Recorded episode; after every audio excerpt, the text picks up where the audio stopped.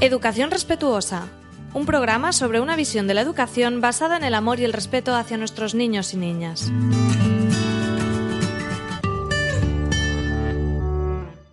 Hola a todos y todas, os doy la bienvenida a Educación Respetuosa, un espacio de aprendizaje sobre crianza, educación y psicología infantil. Yo soy Marta Martínez, mamá y psicóloga infantil con muchas ganas de acercar diferentes temas a cualquiera que quiera escucharme. El tema que vamos a tratar hoy es el tema de las matemáticas vivenciales, las matemáticas manipulativas. Y para esto vamos a hacer un nuevo formato que todavía no habíamos probado, que es una entrevista. Hemos traído a Malena Martín, que es una licenciada en matemáticas y profesora de secundaria y madre homeschooler, y nos va a contar un poquito las matemáticas, esa gran asignatura por excelencia que a los alumnos y alumnas los llena de miedo y de frustración, sobre todo en primaria y secundaria, porque curiosamente en la etapa de infantil suele ser una de las asignaturas preferidas. Pero ¿qué es eso que pasa por el camino que de repente le cogemos un miedo terrible a enfrentarnos a las matemáticas y nos asustan y nos bloquean? De todo esto nos va a ir hablando Malena Martín en su entrevista y nos va a contar un poco Mm, sus propuestas desde un aprendizaje basado en el juego, en la manipulación táctil y como vamos a ver, basado en realmente cómo los niños y las niñas aprenden, ¿no? Y en sus procesos y ritmos más naturales. Os dejo con la entrevista, espero que os guste.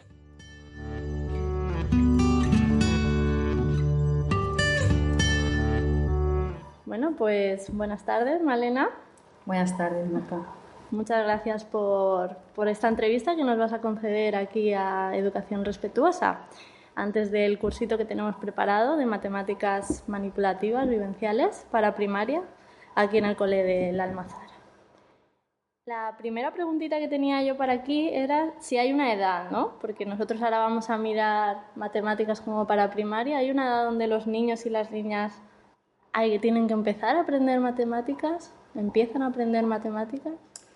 Bueno, yo creo que como todo el aprendizaje en la vida se aprende desde, desde que se nace, ¿no? O sea, ya un niño cuando se pone de pie eh, está utilizando en parte su razonamiento lógico porque está sin, de una manera intuitiva, ¿no? Pero está midiendo el espacio, está percibiendo las formas, los colores, está discriminando eh, si es grande, si es pequeño. No lo va a verbalizar, eh, o si lo empieza a verbalizar más adelante, lo hará de una manera muy, muy natural, sin, sin, que realmente podamos decir, se ha implicado el pensamiento lógico-matemático, ¿no? Pero no, yo creo que no, no, hay una edad para empezar porque aprendemos siempre, igual que no hay una edad para, para acabar. Lo que pasa que sí que estamos bastante condicionados a lo que un currículum, ¿no? que va más allá de, muchas veces de lo que los niños pueden hacer o, va más lento de lo que pueden hacer, está establecido. Sí que es verdad que hacia los seis años los niños tienen un, cambio, ¿no? es una, etapa eh, donde se pasa de un pensamiento más eh, analógico a un pensamiento más lógico. Pero esa etapa eh, tampoco es un momento determinado podríamos decir que en un niño puede ser en los cinco años y en, otro los siete. Creo que un, poco el problema es marcar para todos el mismo punto de inicio, ¿no? Eh, estábamos hablando antes de la entrevista del tema de las capacidades, ¿no? El tema de las capacidades además va muy relacionado con los gustos. Normalmente me gusta algo que se me da bien. Eh, suele ser difícil que, que me guste algo en lo que no me siento cómodo, ¿no? y sobre todo cuando se impone un ritmo, ¿no? Normalmente cuando, cuando los niños eh, no están presionados por un ritmo en concreto, por aprender en este momento este contenido, también eh, están más relajados y más predispuestos a aprender. Entonces, según tu visión, ¿el niño aprende de forma natural o realmente necesita de alguien que le explique las matemáticas? Pues si él está predispuesto naturalmente y le interesa. Yo creo que habría que distinguir dos tipos de matemáticas. Una, son las matemáticas muy básicas, las matemáticas que utilizamos en nuestro día a día, que eso es algo también relativo, porque también utilizamos lo que sabemos, o sea, ahí es difícil poner la, la barrera, ¿no? Eh, y otra cosa es eh, ir un poquito más allá de lo que se ve en la calle, en el mercado, en casa. Entonces esas matemáticas yo creo que sí que tienes que, enseñarlas. Yo creo que entonces el, punto, o sea, el foco habría que ponerlo en cómo. Es decir, para mí habría que primero reflexionar acerca de cómo aprende el ser humano, en particular cómo aprenden los niños, que no se diferencia tanto de nosotros, pero sí tiene unas particularidades. Y en función a eso, eh, poder presentarles un entorno rico en propuestas para que ellos vayan avanzando. Porque normalmente la asignatura de las matemáticas en los coles ¿no? tradicionales suele ser la asignatura que da un poco de miedo, frustraciones, pesadillas. ¿Qué cambios propondrías tú para, dentro de un cole, ¿no? O a lo mejor incluso en casa para mamás y papás que quieran acercar esas matemáticas, pero sin generar esos, mm. esos miedos y esas frustraciones. Es curioso porque cuando los niños entran en el colegio con 3, 4, 5 años en esa etapa, si les haces la pregunta de si les gustan las matemáticas, cuando ya tienen conciencia de lo que significa a lo mejor hacer matemáticas, en general te dicen que sí, y hablas con las mamás, los papás y, ostras, a mi niño le gustan mucho los números, le encantan las formas, em, incluso Le, le, gustan los pequeños problemas, los retos. Y cuando haces esa misma pregunta a los 12 años, eso ha cambiado mucho. ¿no? Ha cambiado mucho. Entonces, eso eh, es el primer punto que nos tendría que hacer reflexionar qué ha pasado. Es decir, ¿son en sí mismas las matemáticas? Es como, como, se lo hemos presentado o lo que, el ritmo que hemos impuesto. Em, entonces, ahí, ¿qué cosas habría que cambiar? Porque claro, si son en sí mismas las matemáticas, habría que hacer cambios en, en lo que nosotros enseñamos. Es decir, estoy hablando de contenidos. Habría contenidos que quizás no son muy adecuados para primaria. Y creo que cada vez, eh, ya desde hace mucho tiempo, pero cada vez hay más consenso en, ello, ¿no? O sea, es decir, los niños necesitan seguir haciendo los cálculos repetitivos, las, las hojas de multiplicaciones por dos cifras, por tres, por cuatro, no sé. Sí, sí, hasta, donde, hasta donde nos imaginemos qué hacíamos nosotros, qué hacían nuestros padres y que quizás hacían nuestros abuelos. Hoy en día que todos tenemos un calculadora. móvil... Eh, exacto, que tenemos una calculadora en, en cualquiera de los formatos, ¿no? Mm, cuando yo digo ese, tipo de cosas, mucha gente enseguida salta y dice, hombre, entonces estás diciendo que no tienen que calcular, que no tienen que aprender. No, no estoy diciendo que no tengan que hacerlo. Claro que tienen que tener herramientas para poder calcular sin un móvil, pero eh, quizá no necesitamos mm, profundizar, no profundizar, sino llegar a números tan grandes, números que nosotros como adultos jamás los haríamos a mano y que sin embargo estamos exigiendo a los niños que lo hagan. Y ese tiempo dedicarlo en cosas mucho más interesantes, como es el razonamiento, la resolución de problemas, que además, bien llevado, son cosas que le gustan a los niños, porque eh, en general a los niños les gusta mm, resolver retos, les gusta jugar a juegos de mesa. En los juegos de mesa se implican muchos, muchas habilidades y capacidades matemáticas. Entonces, eh, cuando se pone el punto de vista en los contenidos, ahí hay mucho que modificar. Y cuando se pone el punto de vista en los procesos, es decir, cómo se hace eso, también hay mucho que hablar. Claro, mm, a mí me parece que como una de las patas importantes para, el edificio de la construcción del pensamiento lógico-matemático es el respeto, o sea, el respeto al ritmo de cada niño y cada niña. Eso es algo que se oye mucho, y que es muy fácil decirlo. Sí, sí, y luego hacerlo es otra cosa. Claro, incluso en, las personas mejor intencionadas en ello, ¿no? O sea, es, es, algo muy profundo, porque a nosotros mismos nos lo han presentado de una manera determinada y normalmente lo que hacemos, a no ser que reflexionemos bastante, es repetir el mismo modelo, ¿no? Entonces, eso es algo que yo cambiaría. Otra cosa que cambiaría es la confianza. O sea, el, de alguna manera el sistema educativo nace de una desconfianza hacia las personas. Es decir, eh, vamos a poner exámenes porque, claro, si no, no estudiarán. Vamos a hacer pruebas diagnósticas porque, si no, los profesores igual no están enseñando lo que tienen que enseñar.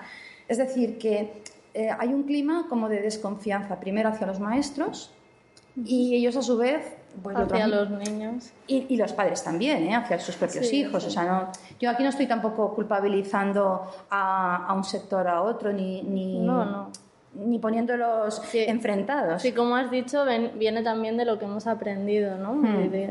De, lo que sabemos. Dentro de, de, las corrientes así pedagógicas que conoces, eh, ¿cuál estaría más, dentro de ese respeto, qué corrientes estarían más educando en las matemáticas más, de forma más respetuosa? Bueno, es que hablar de corrientes es una cosa complicada porque a veces mm, lo que se llama corriente quizás se llama es un método en concreto. Yo lo que puedo decir es que absolutamente todos los pedagogos que se han preocupado por las matemáticas desde 100 años atrás eh, dicen las mismas cosas. O sea, si tú eh, vas a, a, un congreso de didáctica de las matemáticas, vas a escuchar esto mismo. Hay unos principios sí, sí, básicos. Hay unos principios, lo que pasa que cuando se elaboran los planes de estudio, cuando mm, se establecen los criterios, estos expertos no son consultados. O si son consultados no son tenidos en cuenta. Entonces, eh, y porque además la mayoría, eh, muchos de esos expertos vienen del mundo educativo precisamente. Entonces han sido maestros o lo son y, ven, lo viven. El, ven el día a día y ven lo que, lo que funciona y lo que no funciona. ¿no? Siempre teniendo en cuenta que realmente eh, no hay un método en concreto que digas, esto funciona para todo el mundo. O sea, el ser humano es tan complejo que lo que para una persona puede ir muy bien, para otra puede que no sea tan bueno. Y si eso lo trasladamos al mundo de los adultos, sería muy claro, ¿no? Hay personas que les encanta vivir en el campo y que para ellos eso es una forma ideal de vivir. Y trasladas a alguien que le encanta la ciudad y dices, yo aquí me ahogo, ¿no?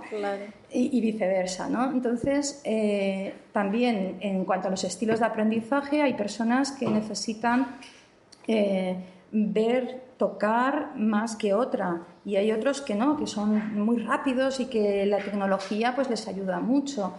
Mm, sí que creo que hay un principio que es el, del respeto, que tiene que ver con lo que estoy diciendo justo, ¿no? que es mm, mirar y decir, bueno, como hay tantas maneras de aprender y como hay tantos recursos para poder aprender, vamos a intentar diversificar para que cada uno pueda coger lo que más se, le, acopla. ¿no? Dentro de estos así recursos que hablas, ¿no? los más conocidos suelen ser los, pues, los elementos Montessori, ¿no? Hmm. ¿Existen otras referencias así que nos puedas recomendar? O, claro para los papás y mamás que nos estén escuchando o para algún docente para aplicar en su aula? Recursos en matemáticas no es porque sea mi campo, pero creo que es donde más hay. Recursos manipulativos, sobre todo, ¿no? Ya cuando son más mayores, también eh, programas informáticos que, que, realmente deberían conocer los niños, sobre todo en la secundaria, ¿no? Pero mm, sí, tenemos eh, uno de los mejores recursos son las regletas, las regletas numéricas que inventó Georges Cousinet. Eh, es uno de los recursos que siguen estando en las escuelas, muchas veces mm, dándoles poco uso. Sí, porque eh, yo personalmente solo recuerdo la hoja y el papel, claro. el papel y el boli, no recuerdo mucho más de aprendizaje. Tenemos, claro, tenemos, mm, sí, bueno. En mi infancia, ¿eh? Claro, es Cada uno también topa con lo que topa en su vida. No, topa con lo que topa y también hay que decir que nosotros eh, hemos tenido un parón de muchos años de poca innovación en la educación y eso se ha ido arrastrando durante mucho tiempo. Es decir, eh, yo lo que me he encontrado es que cuando hablo con personas de 60, 70 años han tenido regletas en clase en colegios incluso religiosos eh, y se acuerdan de haber eh, aprendido matemáticas con, regletas. Entonces luego ha habido ahí como un parón y entonces ahora estamos ante tres, tres em, modelos, ¿no? modelos no sería la palabra, pero eh, tres circunstancias. Una, escuelas donde no tienen ese material manipulativo, con lo cual no pueden utilizarlo. Escuelas que lo tienen pero no lo utilizan y escuelas que lo tienen y lo utilizan, obviamente, ¿no? Entonces, aparte de las regletas, es que tenemos muchos materiales porque tenemos geoplanos, em, tenemos policubos, mm, los juegos de mesa que podemos personalizar eh, para trabajar determinados contenidos matemáticos. Por ejemplo, en los niños así más pequeñitos, ¿qué conocimientos les atraen más? Sí, los de niños de 3 a 6 años, por ejemplo. Por ejemplo, ¿no? En la primera etapa de infantil. Claro, en la primera etapa de infantil lo que deberíamos priorizar más, y es lo que más les interesa a ellos, es el descubrimiento a partir de, la manipulación. Y normalmente es una etapa donde les encanta clasificar, ordenar las mm. cosas, eh, buscar las parejas. Y ahí sí que el material Montessori es el material estrella, o sea, es como la referencia. También están los bloques lógicos que, trabajan de una manera distinta, pero en la misma línea que el material Montessori, porque ya son como con propuestas un poco más, más dirigidas. Y, ya cuando empiezan a tener cinco añitos. en primaria ya. No, incluso en cinco años los niños ya empiezan a interesarse mucho por los números, en general. ¿Por qué? Porque los números están muy presentes, ¿no? Desde cuando celebro un cumpleaños a cuando me compran unos zapatos, el número de mi casa, los años de mi mamá. Entonces, además tienen un afán mm, eh, un afán coleccionista. ¿Y cuál viene luego? Y yo ya me sé hasta Yo estoy en esa fase. Claro. Tengo dos de cuatro, que es todo. Claro, y es más o menos. Sí, he dicho cinco años porque siempre tiendo a decir un poquito más. Para, que la gente no se agobie. para que no se agobie, porque, claro, es como cuando te. Eh, bueno, con, está bien, está bien con la técnica. Claro, con los bebés, ¿no? Que te dicen sobre el año caminan. Y, tienes al tuyo con 15 meses y ahí te están agobiando la gente de, ostras, es que no camina. El niño está sano, feliz, contento, dices, bueno, ya caminará, ¿no? Mm. Entonces, eh, también eh, en las matemáticas ocurre eso, ¿no? Una mamá le dice a la otra, ah, el mío sabe contar hasta 50. Eh, a mí me ocurre casi siempre en los cursos cuando vienen madres y padres que a pesar de que yo les digo, bueno, pues que, que, la etapa de infantil es una etapa de descubrimiento, que no es una etapa donde los contenidos tengan que ser la prioridad, y, pero siempre al final me dicen, ay, pero el mío ya es que cuenta hasta 50, ¿qué hago?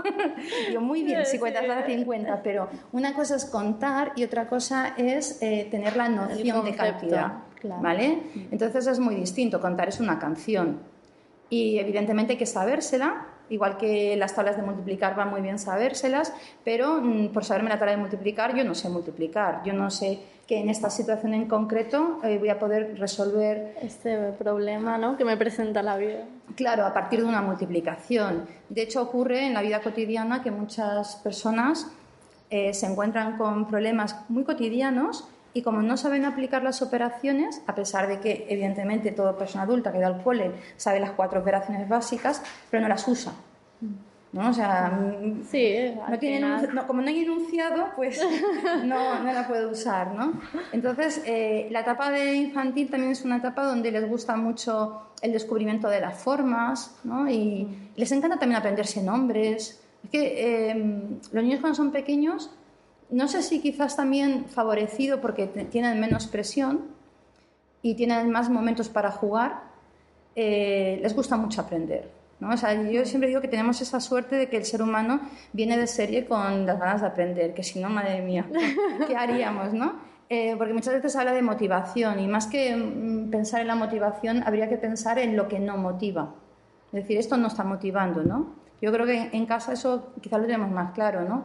Eh, si tú te gusta mucho viajar mm, y tienes hijos y dices, ostras, como a mí siempre me ha gustado viajar y pues me voy a llevar a mis gemelos de cuatro años a recorrer Nueva York durante 15 días. Ojo, ojo, que igual les gusta más ir a la playa o al campo, ¿no? aquí al lado. Entonces, claro, tienes que estar como más pendiente, ¿no? Como madre, de ver qué cosas mm, les puede, no perjudicar, pero qué cosas no, no les interesa y observar un poquito las que le interesan. Entonces, en la escuela es igual, ¿no? ¿Qué, qué, les motiva a los niños y qué les desmotiva? Y cuando son un poquito más mayores, como ahora que el curso que vamos a dar ahora, de 6 a 12 años, ¿qué son, ¿dónde encuentran más motivación los niños y las niñas? En principio, ellos siguen la línea no, no, cambia tanto. ¿no? Claro, no es que haya un corte ahí. No, no debiera cambiar tanto. Lo que creo que cambia más es el contexto y en ese y en los nuevos en el contexto nuevo que se encuentran en la primaria en muchas escuelas eh, hay un, hay un salto. O sea, estamos en infantil, salimos varias veces al patio, tenemos, tenemos juegos en la clase, eh, estamos eh, atendidos emocionalmente, porque quizás pues incluso brazos, tal, ¿vale? Y llegamos a la primaria y, y ya desde, desde la sociedad, ¿no? Uy, el año que viene empiezas primaria o empiezas primero, ahora tendrás que estudiar, ahora tendrás deberes, si es que no han tenido antes. Eh, y entonces eh, ya ellos entran, o sea, es que hay que pensarlo, ¿no? Entran con, esa, con, esa, cosa, ¿no? Y, y, claro, ya el aula cambia, el ritmo cambia, entonces em, yo propondría una mayor continuidad. Es decir, que sí que es verdad que los niños según crecen mm, puedan responder mejor a estar sentados o a seguir unas directrices eh, o mm, a trabajar algo con poco gusto mm, puntualmente, pero claro, no, no, es de la noche a la mañana. Y, yo para mí la, toda la etapa de primaria los niños tendrían que seguir eh, no pensando en que están aprendiendo para algo, sino que están disfrutando del aprendizaje.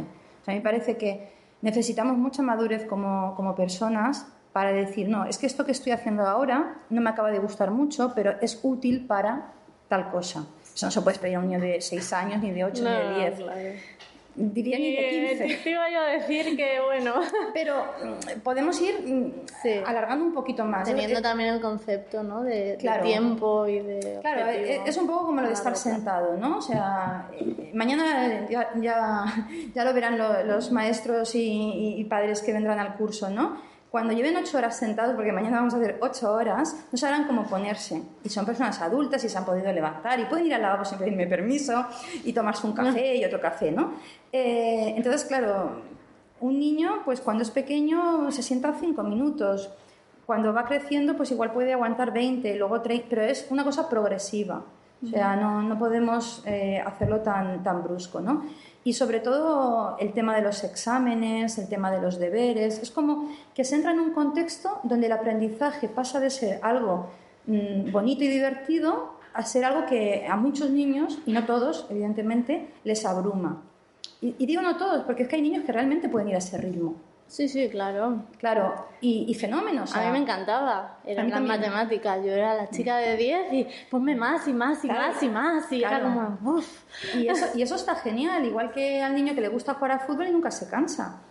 Eh, o al niño que le gusta pintar y tampoco se cansa. Entonces está muy bien, pero, pero la escuela tiene que ser para todos. ¿no? Mm. O sea, me remito otra vez al ejemplo que te ponía del ajedrez los niños llegan al ajedrez y, casi ninguno se va de, los clubes de ajedrez porque no le guste nada, porque lo odie. No, siguen ahí. ¿Cómo siguen ahí? Porque no se les fuerza a pasar algo para lo que no están preparados. en el momento que tú fuerzas y sobre todo que comparas, ¿a quién le gusta sacar un cero? Mm. A nadie. O sea, es una humillación. Entonces, aunque, bueno, yo de hecho tengo una amiga que ahora tiene una niña en primaria y desde el primer mes tiene exámenes y sale eh, con el examen con la nota con números decimales. 5,49,8. Tiene seis años. Claro, no entiende los decimales, ¿no? Un día salió y le dijo a, la madre, eh, he sacado un 0,8 y la niña es, es, mm, saca siempre muy buenas notas. La madre, ¿será un 9,8? Ah, no sé. Claro. claro, o sea, para los niños las notas al principio mm, eh, no tienen valor. No tienen valor, pero, van pero sí que se les va mandando un mensaje de tú has sacado buenas notas y tú no. O sea, no lo comprenden. Lo único que ven es la cara de la maestra, eh, la cara del padre, eh, la reacción que tienen los demás, ¿no? Pasa como con los bebés, pero con niños un poco más grandes. Es decir, tu reacción a ellos les hace sospechar que eso no está bien o que sí que está muy bien. Tan peligroso es una cosa como la otra. Claro. Y para las papás y mamás que nos oyen, ya que tu experiencia así de madre de educación en casa, ¿cómo podrían acompañar, aunque estén en una escuela, ¿no? como estamos mm. viendo, cómo pueden ellos acompañar ese proceso de aprendizaje de las matemáticas? ¿Qué consejo nos das ya para finalizar? Muy bien. Pues lo primero que, que me gustaría decirles es que les expliquen y, realmente sea, sea, verdadero que las notas no les importan. que, que, lo que importa es que ellos vayan aprendiendo y que vayan avanzando y que les hagan ver, en el caso de que vayan mal, de que antes les salía peor y ahora les sale mejor. En el caso de que vayan muy bien, que tampoco eso es algo tan importante. Está bien, pero mm, en la vida hay muchas otras cosas y entonces hay otros niños, otras niñas de clase que son muy buenos en otras cosas y bueno, cada persona tiene sus características. Eso por el lado como un poco más, no sé si decirlo, emocional, ¿no? y, y, por el lado como más práctico, que escuchen a sus hijos, porque los niños te hacen preguntas, te piden cosas, eh, pregúntame esto, o qué pasaría si fuéramos de aquí a no sé dónde, y en muchas de esas preguntas que a veces, ay, calla, ay, estoy cansado, pues ahí ese, apoyo que le podamos dar en responder a sus preguntas, para ellos es muy valioso. O preguntas que tú misma no sabes. Los míos tienen cuatro y ya me hacen alguna pregunta que me quedo yo así como, mm, pues vamos a buscar un libro. Claro, o qué buenas preguntas haces. claro. Eh, claro, no me acuerdo qué, anécdota era eh, de, de alguien que decía eh, que cuando salía del colegio, es que no me acuerdo de quién era, su madre eh, no le decía qué has aprendido hoy, sino qué te has preguntado hoy, ¿no? O sea, cuál es la pregunta que te haces. Eh, deberíamos enfatizar más en las preguntas, no tanto en las respuestas correctas. Por otro lado, otro consejo que daría sería el de jugar a juegos de mesa. está infravalorado, pero los juegos de mesa una cosa tan sencilla eh, tiene mucho valor educativo. Lo tiene a nivel de relación humana. Los niños quieren estar contigo. De compartir ese claro, tiempo. De compartir. Son competitivos, muchos, la mayoría. Pero es otro tipo de competición totalmente distinta porque todo el mundo conoce las reglas, todo el mundo incluso puede cambiarlas, pueden participar en cambiar las reglas. Nosotros en casa, jugando a juegos, sobre todo cuando los niños eran más pequeños, hacíamos reglas distintas. Venga, va, va vosotros se vale esto.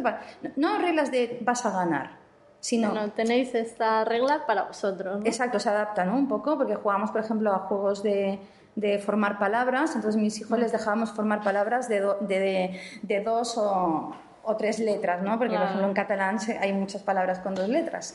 Y para los mayores era a partir de cuatro. Entonces teníamos esa, esa distinción para que ellos pudieran acceder al juego, ¿no? Entonces, eh, los juegos de mesa. Podemos elegir buenos juegos de mesa. Actualmente eh, hay una oferta increíble. Hay muchos juegos de ingenio y de lógica. Eso también va muy bien porque en la escuela se deja un poquito de lado todo el tema de las matemáticas visuales y del razonamiento lógico. Entonces hay muchos juegos. Voy a nombrar uno que es el que quizás es muy sencillito, pero un, un tangram. Un tangram es un, un material que pueden usar adaptado desde pequeñitos, pero sin adaptar eh, desde los 7 u 8 años hasta los 16 años. Bueno, no tiene límite de edad. Los míos lo usan, ¿eh? Y les gusta. Sí, o sea, lo usan a su manera, a su estilo, pero que claro, les, y ahí, les pues, resulta atractivo. Y además hoy en día, pues te metes en internet y dices, ah, pues voy a buscarle plantillas a esto. Ostras, ¿me aguantas plantillas ahí? Ah, las imprimes mm. y les gusta, ¿no? Eh, por ejemplo, un tres en raya, que eso también todos lo conocemos, ¿no? Eh, un memory, ¿no? De hacer parejas y, a lo mejor pues construimos un memory porque, no sé, están trabajando en las tablas de multiplicar, pues vamos a hacer un memory con las tablas de multiplicar o vamos a hacer un juego de cartas con las tablas. Es decir, que si ellos entran en la dinámica de jugar y no cuando voy mal, porque claro, el problema está en que a veces me ha pasado con familias mm, no juego ningún juego de mesa, no tenemos ningún material en, casa, pero cuando van muy mal en matemáticas, me desespero y voy corriendo a buscar algo. Entonces, claro, los niños te ven el plumero. Quiero decir, ya eso no les gusta. Entonces, porque ya tienen un objetivo que no es jugar, compartir. Y encima se relaciona con algo que no me gusta. Claro. Entonces hay que, aunque hayamos llegado a ese nivel, hay que jugar a juegos por el gusto de jugar. Y de ahí podemos saltar a jugar a juegos donde a lo mejor sí que se impliquen más las matemáticas. Pero también hay cuentos con matemáticas, eh, hay audiovisuales, eh, hay otras maneras también de aprender matemáticas y a los niños les gusta, que a todos les gusta, que les leas un cuento. Hay muchos cuentos donde, sobre todo para los pequeños, hay muchas matemáticas ahí. Entonces, yo en casa, o sea, sobre todo es respetar, no forzar, no presionar y dejarles siempre muy claro que nosotros les queremos por, por encima de todo y que tienen mucho tiempo tienen mucho tiempo para mejorar. O sea, eh, esto que dicen, ah, este si va mal en la primaria ya siempre irá mal. No, No, no, no es así. O sea, lo que va mal es, si vas mal en la primera y todo el mundo te está diciendo que va mal, pues claro, al final te convences. Muy bien. Pues nada, muchas gracias Malena por la entrevista.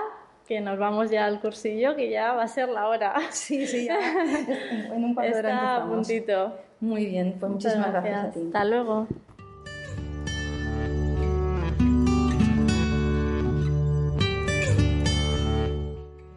Espero que os haya gustado. Nos despedimos hasta el próximo programa. Podéis encontrar más información sobre este tema en el artículo que acompaña el programa en educacionrespetuosa.com. Además os dejaré el link también de la página de Malena, Aprendiendo Matemáticas. Y podéis hacerme llegar comentarios, ideas, sugerencias, ya sabéis, a través del formulario de contacto y, y a través de las redes sociales. Por último, si os ha gustado el contenido, nos ayuda a ganar visibilidad si nos dejáis estrellitas y reseñas en iTunes y compartís con las personas que, creáis que les pueda interesar el contenido. Muchas gracias y que paséis un feliz día.